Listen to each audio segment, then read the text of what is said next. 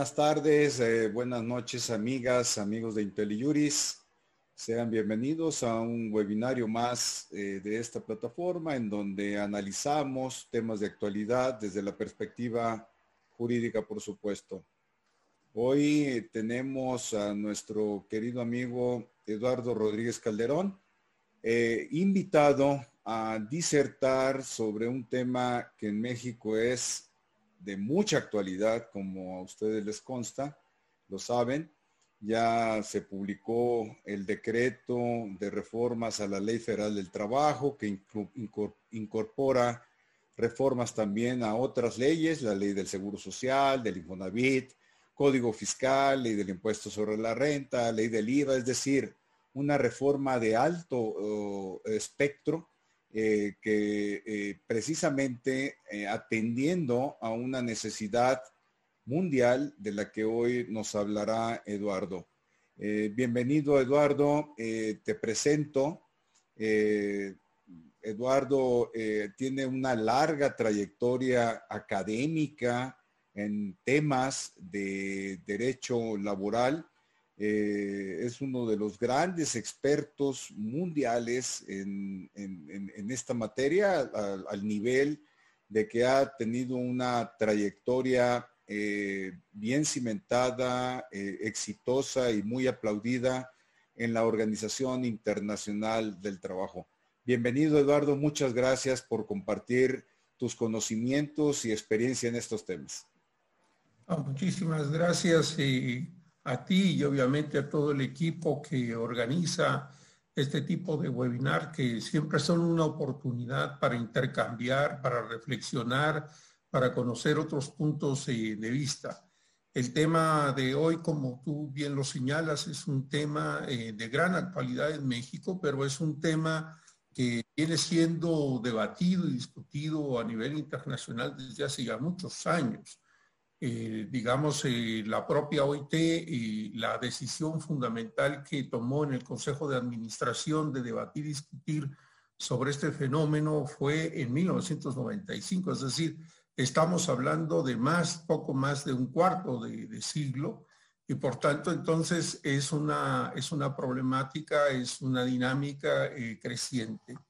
Si tú me lo, me lo permites y, para poder entrar un poco en el, en el tema, eh, yo quisiera partir un poco de cuál es la premisa que desde el, digamos, la Organización Internacional del Trabajo se tiene para poder analizar este y otros eh, fenómenos del mundo del trabajo. Eh, dado que, digamos, el grueso de los comentarios que haré están relacionados con cuál ha sido esa experiencia y ese debate dentro de la propia Organización Internacional del Trabajo, pero pues también me haré referencia a algunos otros aspectos.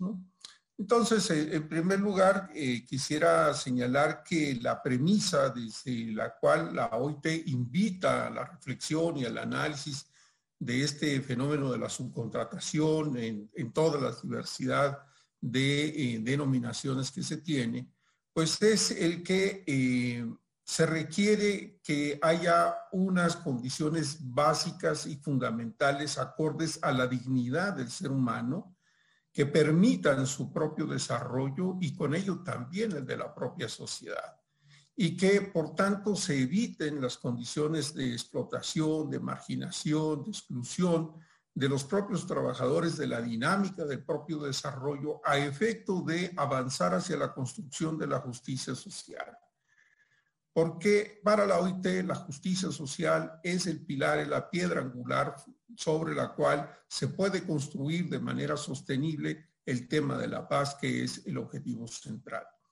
En ese sentido, esta, esta premisa de entonces avanzar hacia un trabajo decente, hacia un trabajo digno, un trabajo que tenga derechos, que tenga un conjunto de elementos de protección de carácter político, social, económica, es, digamos, la, la base principal, el quehacer central de la propia organización sindical y de las organizaciones de empleadores y de, trabajo, y de, de, gobiernos que de manera tripartita constituyen la propia Organización Internacional de Trabajo. Esa premisa está establecida en, en, el preámbulo de la constitución de la OIT, pero también en cada una de las declaraciones, la Declaración de Filadelfia, la Declaración de Principios y Derechos Fundamentales, la Declaración de una Justicia Global y una globalización equitativa, y la propia declaración que tiene que ver con el centenario de la propia OIT, que en cada una de ellas se reafirma, se amplía, se profundiza,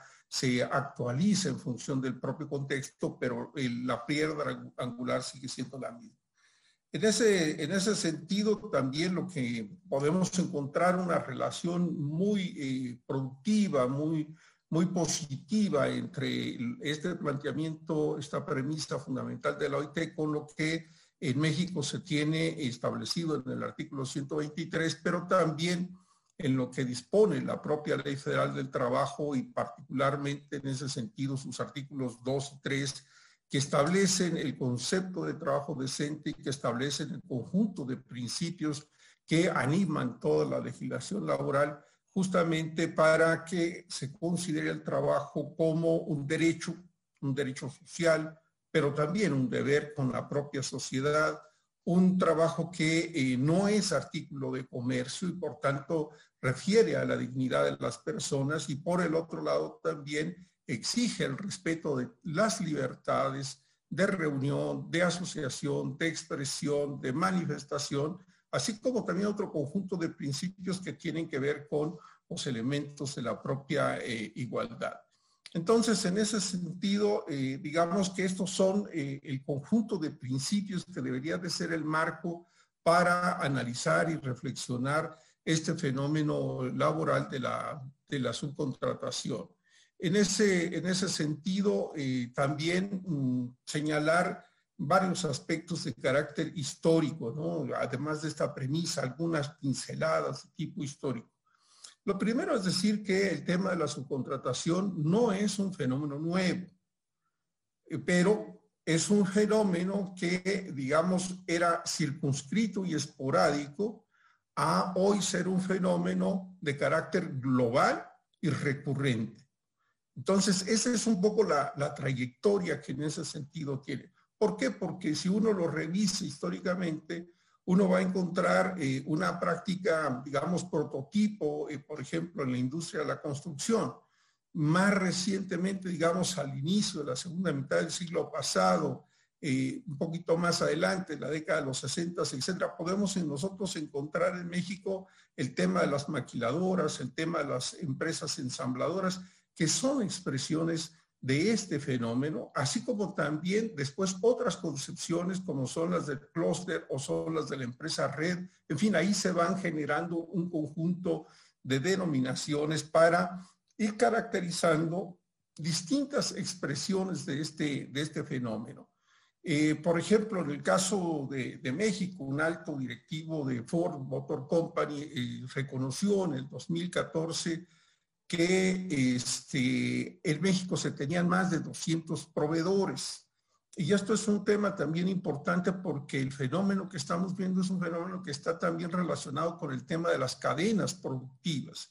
Y este es un aspecto. O expresiones, por ejemplo, como las de grandes empresas como Sara, H&M, Gap, en donde hacen una expresión muy sintética, pero muy significativa en, el sentido de decir que el negocio no está en producir, el negocio de ellos no está en producir, sino en crear una marca de prestigio y comercializarla. ¿Qué está detrás de estas expresiones? Es cómo se genera, cómo se, mm, digamos, administra, cómo se proyecta, cómo cómo se articula todo este proceso de producción para llevarlo efectivamente después al mercado y en el mercado obtener en ese sentido las ganancias eh, en ese particular. La Ley Federal del Trabajo, y esto también es importante como un elemento histórico pero significativo, eh, la Ley Federal del Trabajo establece eh, entre el artículo 13 y el 15 la diferenciación entre intermediarios y aquellas, hace un señalamiento muy interesante de aquellas empresas que de manera eh, exclusiva o principal producen para otra empresa. Y ahí eh, destaca un elemento central que es parte de la gran lucha en la, digamos, en la tutela y defensa de los derechos de los trabajadores a nivel de la historia y es el tema de la responsabilidad solidaria que tiene la empresa beneficiaria del trabajo en caso de que la empresa que está prestando esos servicios de manera eh, principal o exclusiva no tenga los elementos suficientes. Y en ese, en ese sentido, bueno, pues ejemplos, recuerdo uno de una sentencia muy singular que se dio en el caso de, de México, cuando existía eh, la Junta de Conciliación y Arbitraje, en el sentido de que se, una empresa que se dedicaba de abastecer a la Volkswagen de aquellas calaveras que eran redondas, ningún otro auto utilizaba ese tipo de calaveras, producía efectivamente de manera exclusiva y principal para la Volkswagen.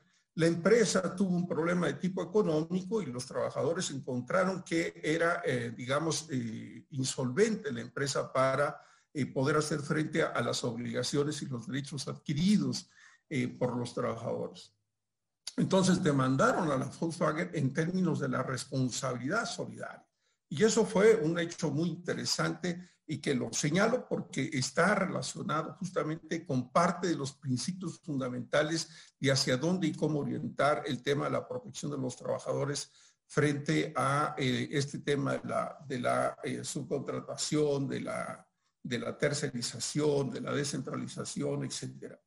Pero a nivel global, hay algunos fenómenos que son muy significativos.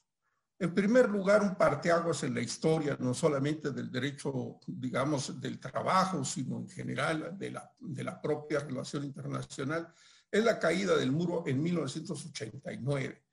Con esta caída del muro uno puede identificar como una fecha emblemática a partir de la cual se da una nueva dinámica y esa nueva dinámica es el nuevo orden internacional que avanza fuertemente entonces con el tema de la globalización, la internacionalización de la producción y de la prestación de los servicios. Es decir, allí hay un cambio, hay un clic. Incluso si nosotros pudiéramos aquí poner un mapa de cómo eran los modelos económicos en 1989 y lo que son hoy, veríamos sustancialmente en ese sentido cómo hubo un crecimiento de la política económica basada en los principios de mercado. Y en ese sentido, también 1989 es también un año emblemático porque en ese año se da el consenso de Washington. Y el consenso de Washington tiene 10 grandes tesis.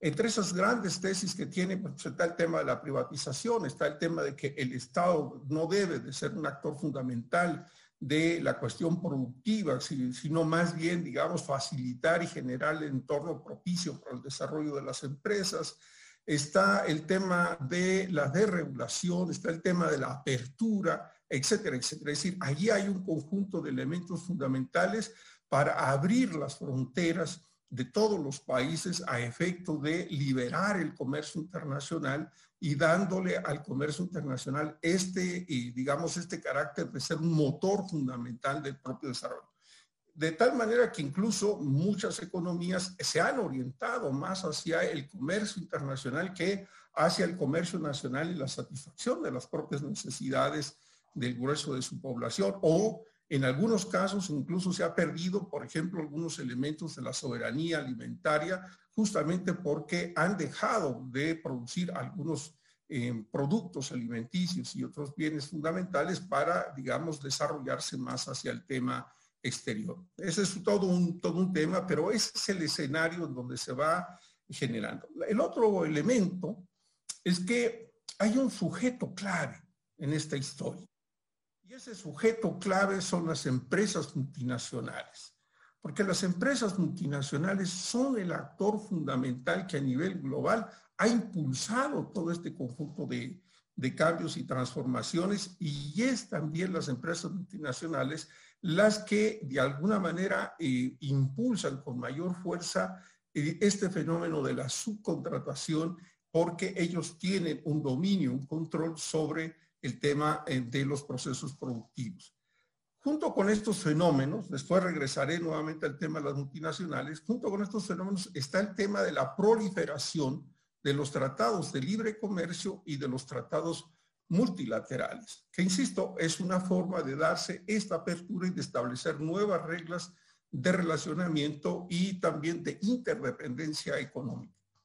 Y otro fenómeno clave central es la creación de la Organización Mundial del Comercio, que va a regular justamente la, el tema del libre comercio bajo el principio del libre comercio, cómo debería darse las relaciones para evitar el dumping y otra serie de prácticas, digamos, lesivas a el principio del libre comercio. Otros elementos que están en ese contexto, pues son las distintas crisis que hemos vivido en este siglo XXI. ¿A qué me estoy refiriendo? Me estoy refiriendo a la crisis del 2001, me estoy refiriendo a la crisis del 2008 y 2010 y me estoy refiriendo también a la crisis de ahora mismo que tiene que ver con el tema de la pandemia, que es una crisis de desarrollo y es una crisis en donde de alguna manera se están tratando de redefinir una serie de aspectos. Pero el último factor que yo quiero destacar de este contexto es lo que tiene que ver con la revolución industrial 4.0, como se le llama actualmente. ¿Por qué?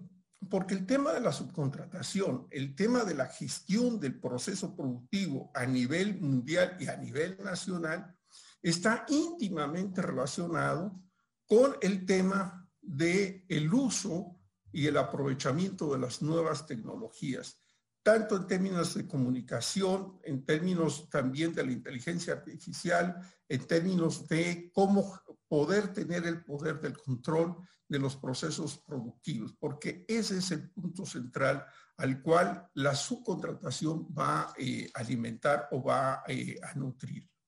Entonces, un poco atendiendo tu, pregunta, tu primer elemento de, bueno, ¿cuál es este contexto? Bueno, ahí hay pues grandes pinceladas, ¿no? De los elementos. Ya como experiencia en lo internacional, pues como decía al inicio, eh, en la Organización Internacional del Trabajo se debate y se discute eh, qué temas van a ser objeto de eh, la Conferencia Internacional del Trabajo. Y eso se debate y se discute en el propio Consejo de Administración, que es de carácter tripartito. Y allí, en el año de 1995, se llegó a la conclusión de inscribir para la conferencia de 1997 el tema de las relaciones de trabajo, digamos, de la tercerización o de la modalidad de trabajo en su contratación.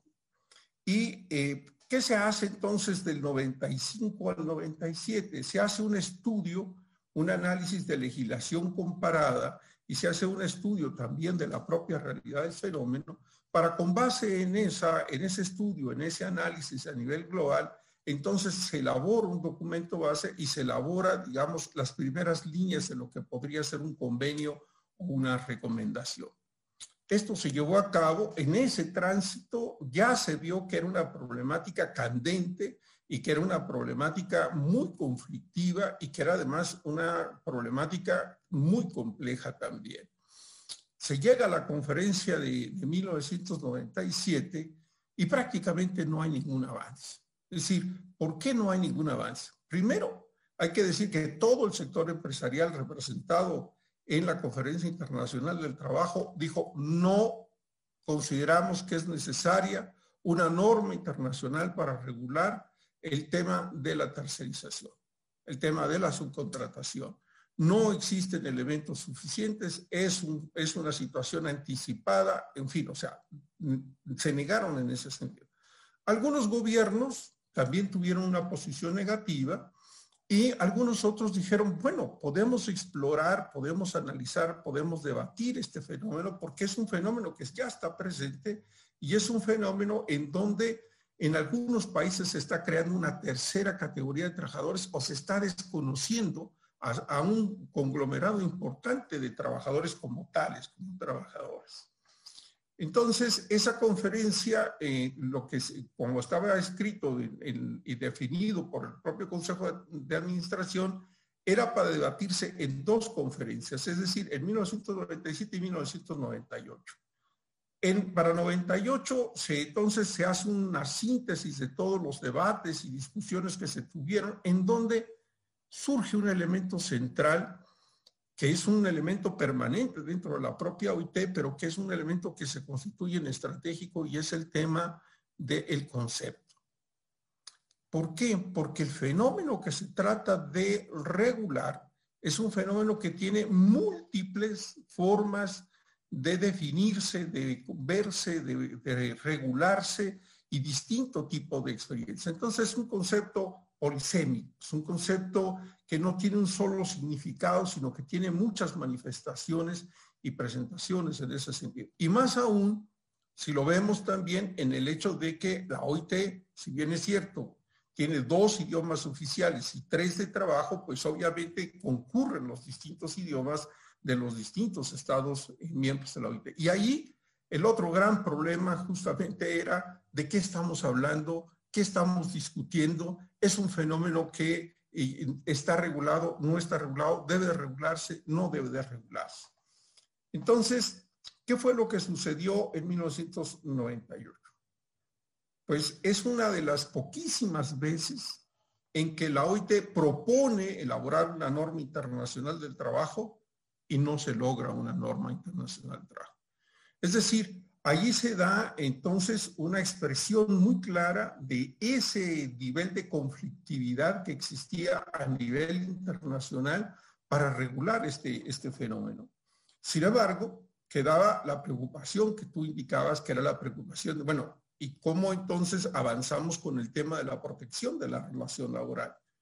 Duró prácticamente 10 años, porque es hasta el 2006 que se va a adoptar una nueva norma internacional del trabajo vinculada, no para regular el fenómeno, pero sí vinculada porque es la norma internacional del trabajo, que es la recomendación 198 sobre la relación de trabajo.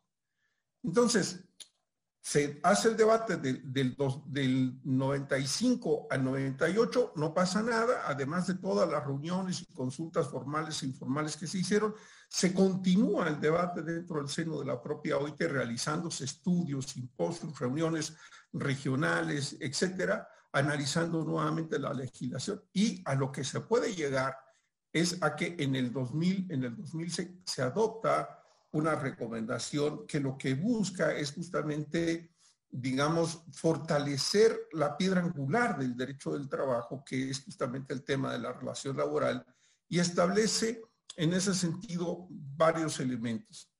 Primero, que lo que busca esta, esta norma es em, fundamentalmente proteger a los, a los trabajadores, es dar, dar certeza, dar certidumbre a los propios empleadores de cuándo existe y cuándo no existe una relación de trabajo.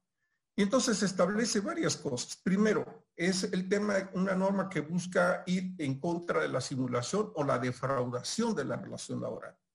Un fenómeno que se identificó y se caracterizó como obviamente un fenómeno lesivo hacia los propios trabajadores y obviamente también un elemento que al final de cuentas generaba una competencia desleal también entre las propias empresas, además de generar un entorno de alta conflictividad.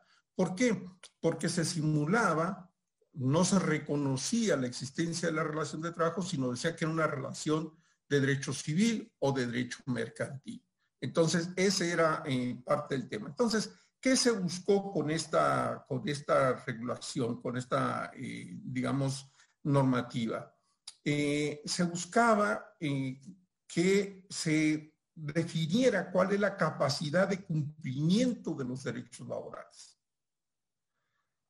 el tema de la responsabilidad solidaria, el tema de la prevención de los accidentes, de la protección social, el tema de la libertad sindical y negociación colectiva, el tema también de cómo eh, darle un mayor cumplimiento a todas las normativas y por el otro lado también cómo abstenerse de cierto tipo de prácticas discriminatorias. Esos eran los objetivos de esa norma que se quería elaborar entre 97 y 98. Pero ¿cómo entonces se, avanza en, en ese mismo propósito? Eh, diciendo que debería de combatirse la simulación y la defraudación. Para eso, ¿qué plantea esta recomendación? Plantea que debe de existir una política nacional, cosa que no la hay en la mayor parte de los países, para clarificar los supuestos y los elementos fundamentales para identificar la existencia de una relación de trabajo. Pero también en ese sentido plantea eh, una cuestión muy importante, la recomendación en el sentido de decir, efectivamente, la transformación que se está dando a la forma de organización del trabajo a nivel nacional y a nivel internacional requiere de ciertas claridades, porque no siempre es claro la existencia o los presupuestos de la relación laboral. Por tanto, entonces, definió que debería de darse una, una política, que debería de darse investigaciones, orientaciones, que debería de mm, definirse con mayor claridad cuáles son estos supuestos de la relación laboral, las responsabilidades, los mecanismos de solución de aquellos elementos que no estuviesen claros o de los conflictos que se generaran en ese sentido y obviamente también pues de tratar de garantizar un entorno digamos mm, relativamente armonioso en las propias relaciones eh, laborales. Entonces, también eh, señaló una cuestión muy, muy importante esa recomendación en el sentido de que deberían de adoptarse estos métodos y consensuarse con una característica que es propia de la OIT.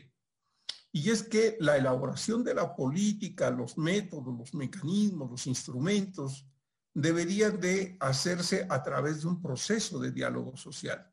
Deberían de hacerse en un proceso de consulta con las propias organizaciones de trabajadores y, empleadores. Entonces, esa es un poco la situación. ¿Dónde están los puntos de debate a nivel internacional que se han ido zanjando? Bueno, por un lado, tenemos cuáles son los argumentos a favor de la regulación de la subcontratación. Y en ese sentido voy a señalar cinco eh, argumentos. Primero, el que frente a la demanda internacional frente al tema de la necesidad de crecimiento, no todas las empresas para realizar sus productos, la prestación de sus servicios, cuentan con todas las especialidades técnicas, sino que es necesario recurrir a otras empresas que tienen un mayor nivel de desarrollo técnico, tecnológico, científico, etcétera, de experiencia, para traerlos y que sean un insumo, sean un aporte fundamental para la realización del trabajo. Primer elemento. Segundo, el que las empresas y los empresarios dijeron, bueno, es que hay un conjunto de cosas que yo vengo haciendo tradicionalmente, pero no es el objeto central de mi negocio. Entonces, el tema de la jardinería, el tema de la vigilancia, el tema de la contabilidad, el tema de la asesoría jurídica, en fin, o sea, empiezan a sacar una serie de elementos que formaban parte de un mismo proceso, de una misma unidad productiva, para decir, estos no son elementos centrales en mi objeto de negocio. Por tanto, entonces todos aspectos yo los puedo descentralizar, los puedo tercerizar, los puedo subcontratar, si puedo hacer distintos tipos de formas de allegarme de estos, de estos bienes, de estos servicios. La tercera cuestión es que por el desarrollo de las nuevas tecnologías, encontraron que a nivel global había ventajas comparativas entre distintos países por el tema de la especialidad, por el tema del costo de la mano de obra, por el tema de la infraestructura, es decir, por distintos factores. Es decir, encontraron que había ventajas diferenciadas entre los países y por tanto entonces lo que se buscaba es cómo aprovechar al máximo estos elementos. Entonces, ¿qué se hizo? Se fragmentó de alguna manera el proceso productivo, fundamentalmente por las empresas multinacionales, pero no únicamente. Y de esa manera, incluso si uno pudiera hacer con unos hilos, ¿no? Es decir, el, flujo de los distintos insumos que se requieren para la fabricación, por ejemplo, de una computadora como, con la que hoy estamos utilizando para comunicarnos, o un avión, o un automóvil, etcétera, pues aquello hacía una verdadera telaraña de, dónde vienen todas las partes que se requieren para después hacer ese ensamble y demás. Entonces, esta fragmentación no es aleatoria, no es eh, una situación imprevista, sino es planificada eh, por, eh, obviamente, estas empresas que tienen este objeto fundamental de esa producción de servicio. Entonces, la tercera cuestión es ver que en esa fragmentación podían tener ventajas a nivel internacional para penetrar en distintos mercados en ese sentido. Por el otro lado, también la defensa de un principio para las empresas muy importante, que es el de la libre empresa, y es el de tener la libertad de establecer relaciones civiles, mercantiles, de cualquier otro tipo, nacionales o internacionales, para poder desarrollar su, negocio. Y otro elemento es el elemento de satisfacer de manera oportuna el cliente. En estos cinco argumentos no encontramos el tema de las utilidades o las ganancias. Sin embargo, en ese sentido, lo que nosotros podemos identificar es que aquí nosotros vamos a encontrar y lo podemos evidenciar de manera estadística, de manera eh, palpable, que hay un gran despegue en un crecimiento de algunas empresas de las utilidades y otras empresas que se quedan rezagadas. Acá lo que quiero señalar también es que con este fenómeno no solo es un tema de la relación con los trabajadores, sino es un tema también de la relación entre empresa y empresa. Y ahí hay un poder muy importante.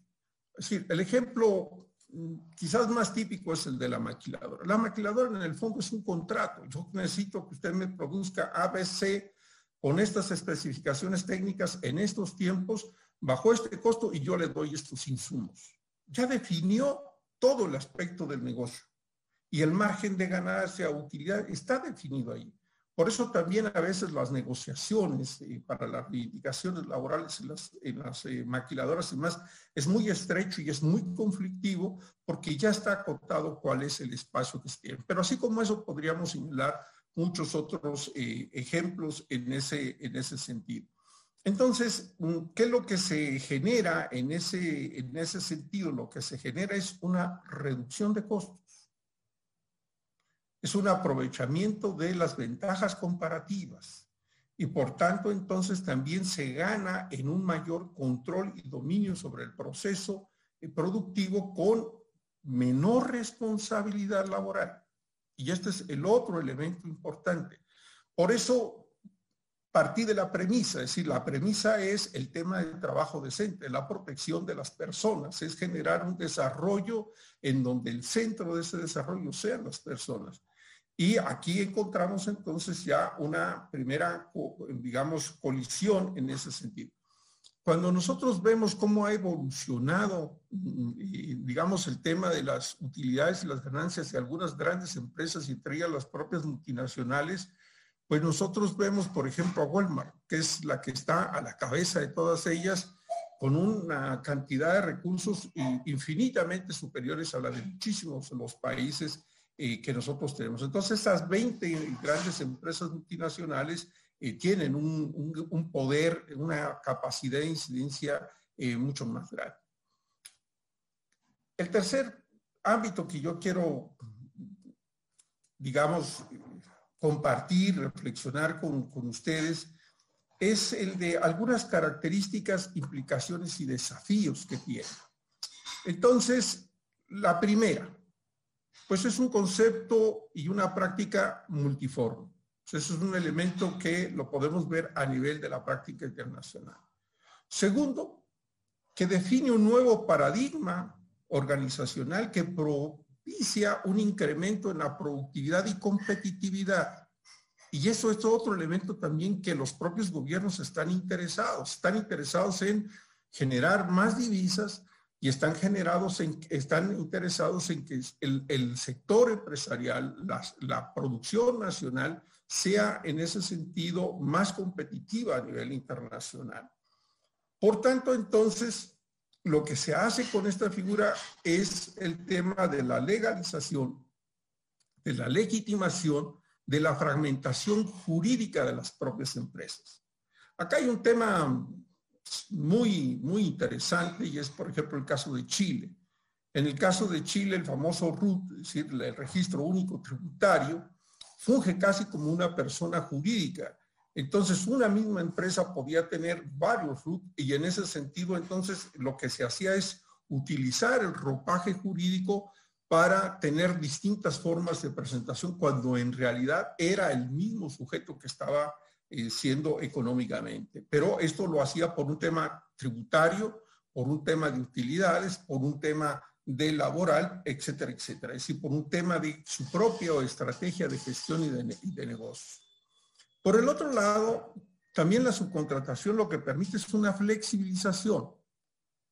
¿En qué sentido permite una flexibilización? Porque lo permite a nivel de la producción y la articulación macroeconómica en el sentido de que divide, fracciona y por el otro lado puede utilizar en el tiempo que lo necesita o no necesita determinado tipo de bienes o servicios para la articulación de su producto. Entonces, esta libertad de contratar o no contratar y con qué modalidades hacer la contratación respecto de los eh, resultados del trabajo, lo maneja eh, y es una de las características. Por el otro lado, eh, este reconocimiento de esta dinámica, lo que viene a hacer hoy es, digamos, validar, legitimar jurídicamente una, existencia que ha venido desde hace muchos años creciendo y que sigue siendo expansiva. Y en ese sentido, habría que decir que incluso hoy con la crisis que se tiene respecto de la COVID y todas las políticas que alrededor de ellos se han tomado, eh, también ha profundizado y exponenciado este tipo de prácticas e incluso ha incorporado otros elementos que tampoco son novedosos, pero que, insisto, crecen sustancialmente como es el tema del, trabajo.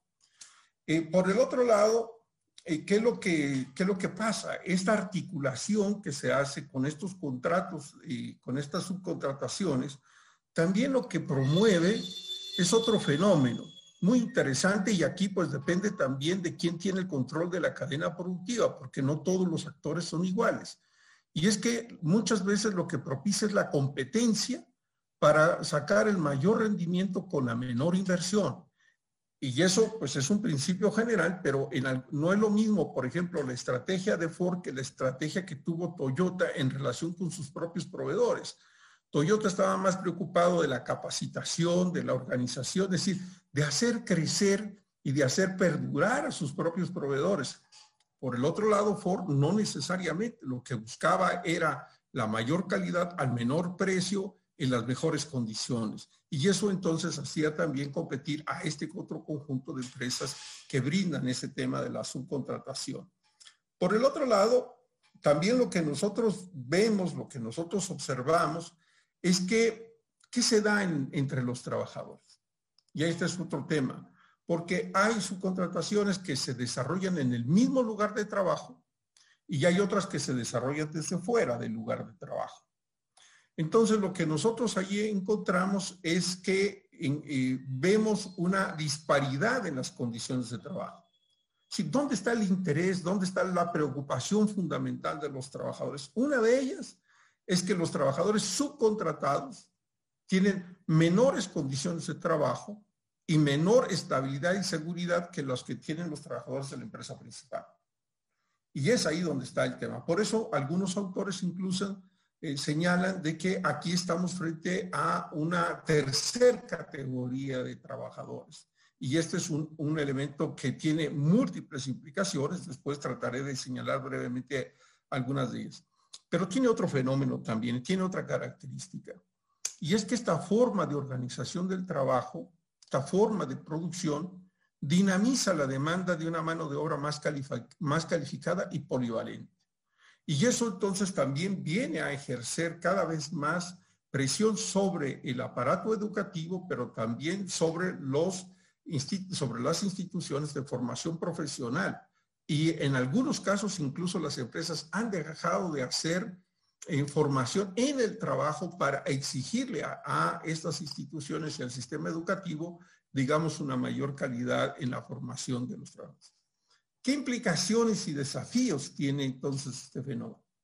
Bueno, pues por un lado es que estamos frente a un generador de una nueva cultura laboral. O sea, aquí lo que era antes hoy está siendo cambiado y transformado en ese sentido y más va a cambiarse con todo este tema de la erupción de la revolución científico-tecnológica.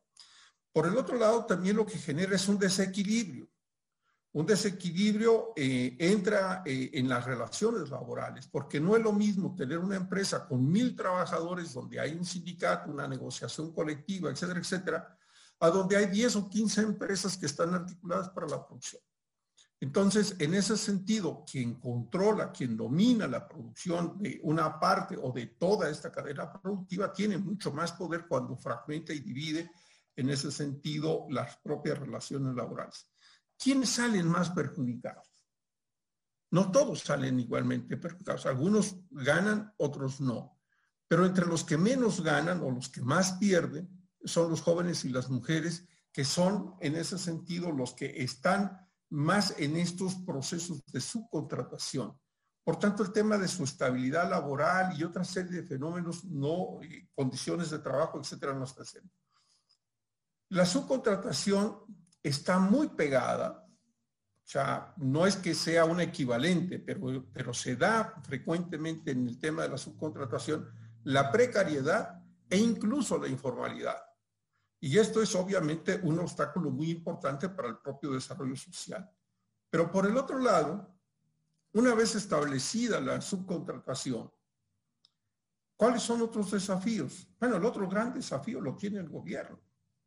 El otro gran desafío lo tiene la sociedad en el sentido de cuáles son los mecanismos que deben de existir para prevenir, mitigar y reparar las prácticas de simulación, defraudación de la relación laboral o de explotación en ese sentido. Y en ese sentido también entonces acá está imbuido un germen de un problema de impunidad y de tolerancia también a este tipo de prácticas. Voy a ponerlo de manera quizás más sencilla o más gráfica. Este tipo de fenómenos requiere de una inspección del trabajo mucho más moderna, mucho más capaz, con una estrategia de, inspección mucho más efectiva que permita efectivamente garantizar el tema de los derechos de los trabajadores eh, eh, que están eh, subcontratados. Entonces, acá pues lo que nosotros tenemos también es que las organizaciones sindicales tienen un, desafío muy grande. Yo conozco organizaciones, eh, por ejemplo, Chile, mismo Perú, etcétera, en donde inicialmente se negaron a afiliar a los trabajadores subcontratados. Incluso algunos que avanzaron y llegaron a decir, afiliamos también a trabajadores subcontratados porque el artículo 2 del convenio 87 dice que todos los trabajadores sin distinción alguna tienen derecho a estar sindicalizados la problemática de unos y otros trabajadores no logró a veces armonizarse dentro de la organización sindical. Y algunos sindicatos que tomaron la, decisión de incorporarlos, después dejaron de incorporarlos, temporalmente y parcialmente. ¿Por qué? Porque lo que establecieron fue que a través de la negociación colectiva y otro tipo de gestiones de carácter sociopolítico se reconociera a través de la inspección o de otros mecanismos que eran trabajadores efectivos de esa, de esa de esa empresa porque estaban en función de los parámetros legales establecidos acordes a su propia naturaleza de la empresa. Yo quiero ahí señalar un tema, no, no, no tenemos tiempo ahora para explicar en detalle, pero en Colombia hay una situación explosiva en el sector de salud. El sector de salud está estructurado sobre la subcontratación. Es decir, no se llega al 20% de trabajadores directos, el 80% de los trabajadores son trabajadores subcontratados. Y eso es absolutamente explosivo y eso ha, generado en esta situación de pandemia una situación muy, muy complicada porque se ha hecho un uso abusivo de un derecho que es el derecho a la subcontratación y es una de las cuestiones que habría que tomar en consideración en ese sentido. Bueno, quizás para, para ir terminando, señalar eh, tres aspectos más, ¿no? Uno es ¿Qué se requiere? Se requiere un fortalecimiento institucional, se requiere el fortalecimiento de los mecanismos de diálogo y entre ellos el tema de la negociación colectiva, pero también se requiere de otra cosa que ya viene caminando también desde lo internacional. Y es esta, eh, este acuerdo de la, de la OCDE, de Naciones Unidas, de la propia OIT, etcétera, en el sentido de que debe de haber un plan nacional de respeto a los derechos humanos en la empresa.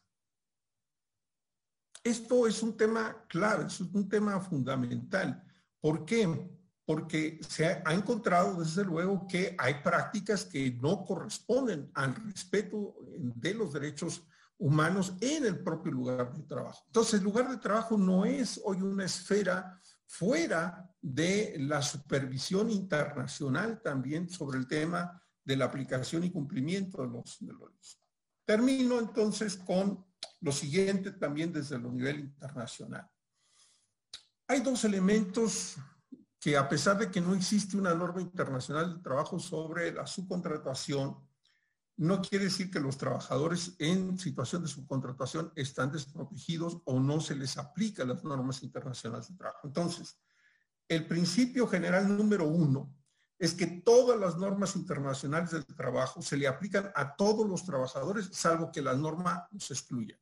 Por ejemplo, hay normas sobre el trabajo marítimo o el trabajo minero o el personal de enfermería o trabajadores remunerados del hogar. Bueno, son normas específicas y esas normas específicas pues no se les aplican a las otras categorías de trabajadores.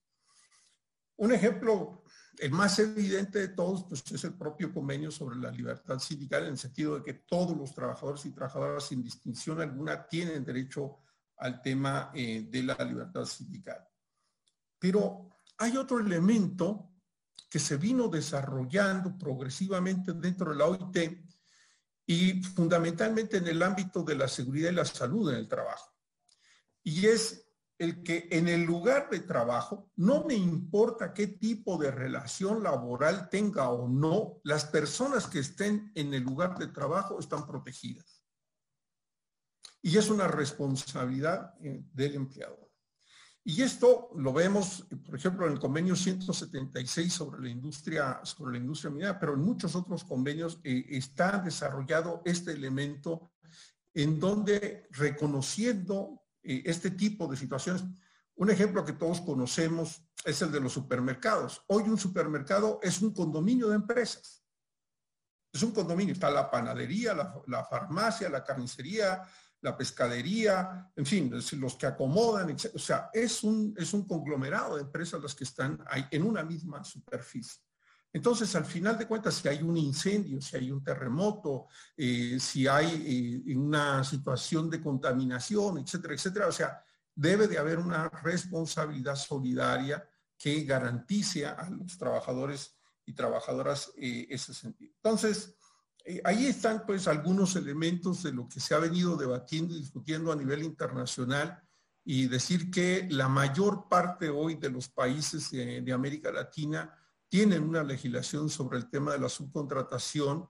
Eh, hay algunas excepciones que están en la ley, pero que no necesariamente se cumplen en la práctica, que es, por ejemplo, el caso de Ecuador, en donde la, la subcontratación está negada por la propia constitución, prohíbe porque es una forma de precarización del propio trabajo en esa concepción que se tenía. Entonces yo me quedo por ahí más bien para, quizás nos quedan 15 minutos para preguntas y reflexiones, porque no quiero abusar de, tu gentileza y de quienes eh, muy amablemente nos, nos escuchan, ¿no? Entonces más bien hacerlo interactivo.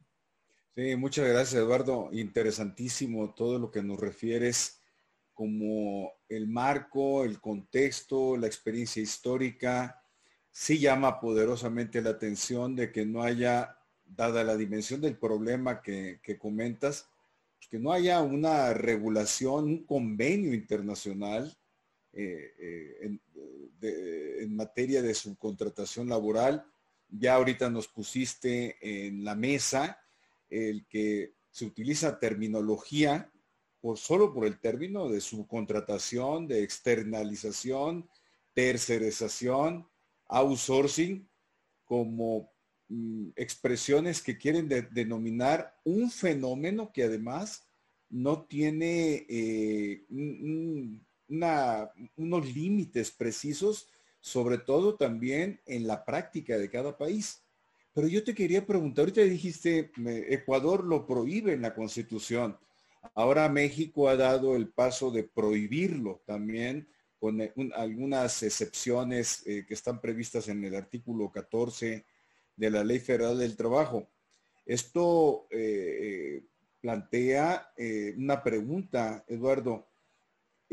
con base en la experiencia de los distintos países, ¿cuáles son las tendencias regulatorias? ¿Cómo han querido en otras jurisdicciones, en otras legislaciones, eh, atajar el problema. No sé si decir solucionarlo, pero eh, atenderlo. Ya nos diste algunos indicios eh, del derecho sindical. Mm, ¿Cómo, cómo, cómo va la cosa? México no va solo, entonces en una problemática que señalas que se detectó, se mandaron las primeras señales amarillas en 1995. Ya estamos hablando de algunos ayeres, algunos años que han transcurrido en el contexto internacional. Yo creo que hay tres cosas que, digamos, son tres elementos mínimos a garantizar. El primer elemento es el tema de la responsabilidad solidaria. Y ahí mm, apelo a lo que está en la propia Ley Federal del Trabajo, por eso lo señalaba al inicio. Es decir, el principio fundamental del derecho del trabajo es la protección hacia el trabajador por la situación de desigualdad que tiene. Este principio no cambia con el tema de la subcontratación, tercerización, descentralización, como queramos llamarle. Es decir, el objetivo del Estado, el objetivo del desarrollo es proteger a la persona. Entonces, la primera situación es que si una empresa no tiene la solvencia para hacer frente a eh, sus compromisos laborales, el que es beneficiario fundamental de, esa, de ese servicio debe de hacerlo. Por eso, un elemento central es el registro de las empresas. Y es el de, eh, digamos, hacer un análisis de cuál es la eh, viabilidad que tiene esa empresa, la solvencia que tiene para eh, garantizar las, todas las obligaciones laborales, incluidas, por supuesto, las de, las carácter de seguridad social. Ahí sabemos que hay elusión, evasión, en fin, una serie de fenómenos muy graves que al final de cuentas perjudican. Entonces, primera cuestión es el tema de, de, la, de la solidaridad, es un elemento central. El segundo elemento que está íntimamente vinculado con él es reconocer que son trabajadores. El tercer elemento es eh, aquí el tema de que tienen un derecho a la sindicalización y tienen un derecho a la negociación colectiva. El cuarto elemento por el que se lucha, pero que no ha habido un avance significativo en, en, él, es el tema de aquel viejo principio que también tiene nuestra constitución en México, que es a trabajo de igual valor, igual remuneración. Y hoy lo que nosotros encontramos es que en una misma oficina, en una misma línea de producción, encontramos trabajadores que tienen una relación directa y trabajadores que tienen una relación indirecta y tienen prestaciones y condiciones de trabajo diferentes. Y esto no solamente afecta el salario, la jornada, etcétera, sino afecta también las condiciones de la seguridad y la salud de los propios trabajadores.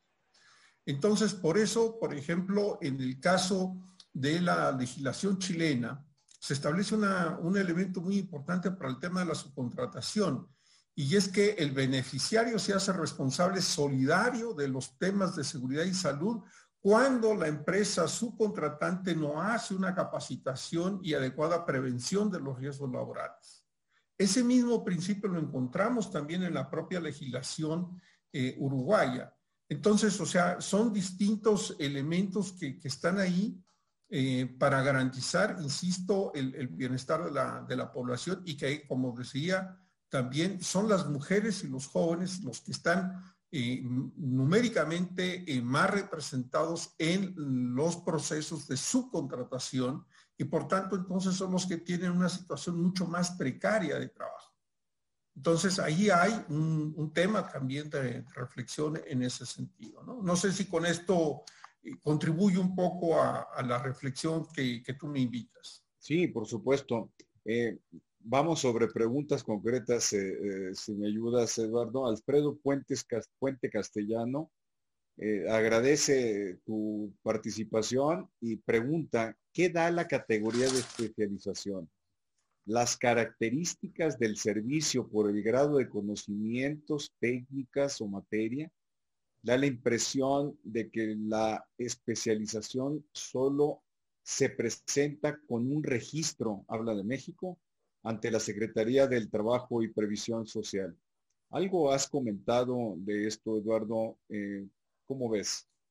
O sea, es un elemento, pero insisto, el, el proceso productivo es muy complejo y entonces ahí hay distintos elementos que se pueden ver está la especialización, está la experiencia, está el lugar de ubicación. O sea, hay varios aspectos que tienen que, verse en ese sentido. Por eso eh, la complejidad del fenómeno y por eso también la necesidad de tener una política y de tener un mecanismo que esté analizando de manera permanente y sistemática el que no haya una situación de defraudación o no hay una situación de simulación o no hay una situación de desprotección hacia los trabajadores y trabajadoras. Entonces, eh, digamos que no hay una fórmula para la solución de este problema, pero sí hay un mecanismo que es el estudio permanente del análisis para ir tomando las medidas que sean necesarias sin frenar el, sin frenar el crecimiento económico, pero sin obstaculizar el desarrollo social.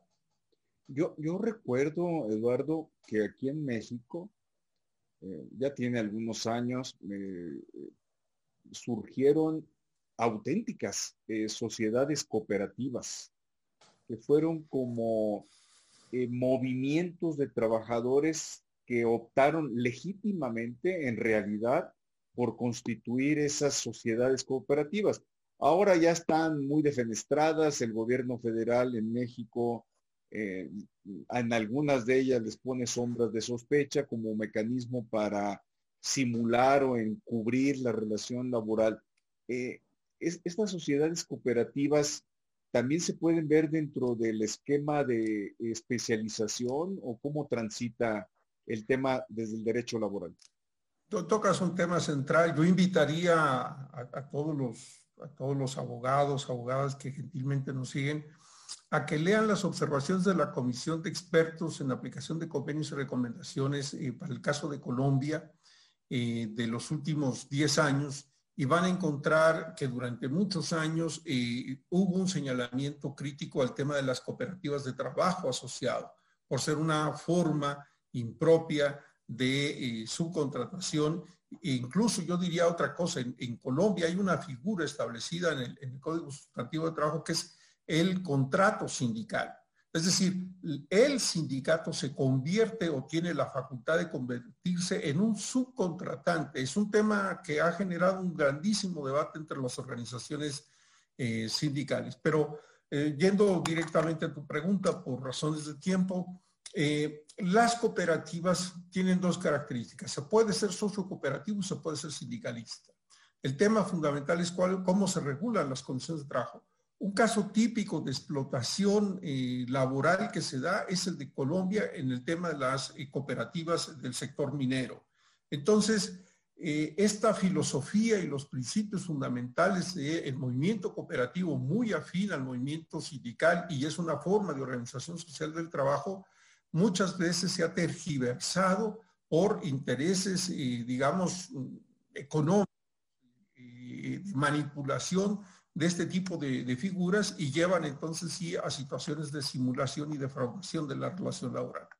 Pero hay que inspeccionar, o sea, ¿pueden existir legítimas cooperativas eh, de, trabajo asociado? Sí, pero insisto, tiene ahí eh, esta, este reto el Estado de poder supervisar, de poder informar, de poder orientar, de poder guiar, de poder resolver la, la conflictividad que se genera en ese sentido para evitar una explotación de los trabajadores y un, uso abusivo de estas modalidades en provecho de unos cuantos.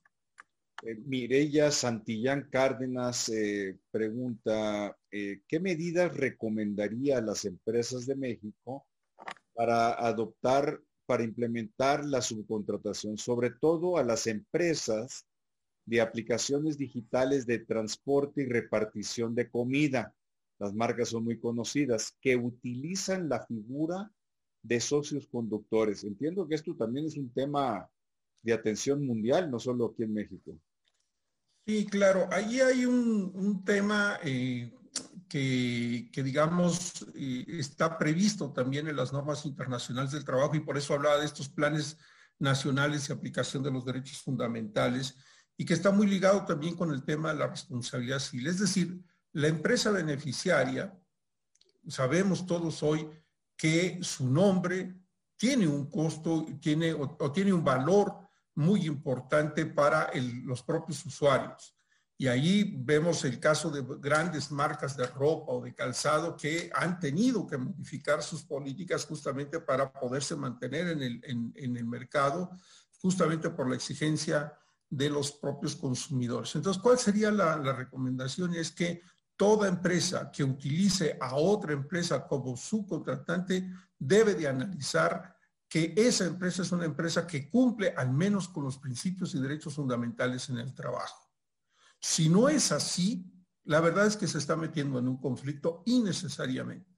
Entonces, mi sugerencia es eso, mi sugerencia es hacer valer el principio de la, de, la responsabilidad y que tienen las empresas en toda la cadena. Ahí hay un documento, un informe muy importante del 2016 de la OIT y una serie de elementos sobre el tema de las cadenas productivas y el tema de su gobernanza.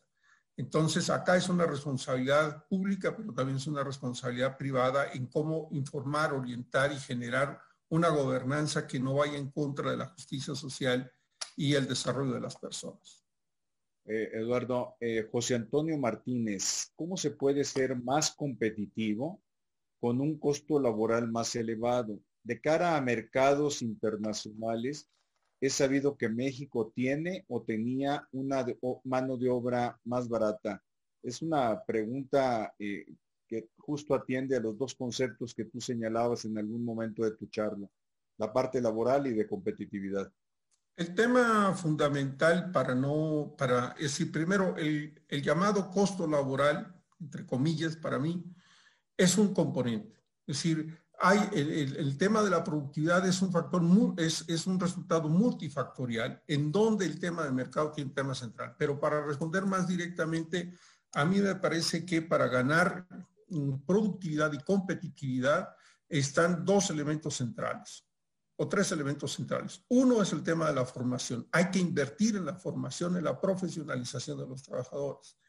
Dos, hay que desarrollar un mecanismo de diálogo y negociación para elevar la productividad y reducir la conflictividad y generar esta mística también de trabajo y de, identidad. Y lo tercero es que tiene que haber una organización de, la producción, eh, digamos, eficaz y eficiente. Un ejemplo de un minuto. Cuando yo estuve trabajando eh, acá en mi país, en México, donde estoy ahora por el tema de la pandemia, eh, se hizo una negociación colectiva sobre el tema de productividad en una empresa y los trabajadores dijeron, listo, nos dan tanto por ciento de lo que se gane adicionalmente si ustedes nos dejan a nosotros rearmar la línea de producción. Y la empresa dijo, listo, va. Rearmaron la línea de producción y la producción en calidad y en volumen se elevó sustancialmente. Pero la empresa no pudo cumplir. ¿Por qué? Porque careció de una estrategia de comercialización. La productividad se realiza en el mercado pero los aspectos centrales del lugar de trabajo son claves e insisto, la formación, el tema del diálogo y el tema de la organización y dirección son claves para ello.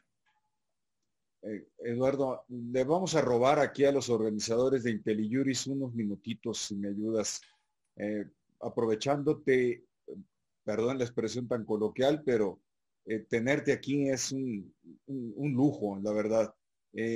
María Gabriela Pro, Gracias por la exposición. El tema de la simulación laboral es el eje sobre el que debe pivotear la discusión jurídica. La experiencia de otros países demuestra claramente eh, lo anterior. Gracias.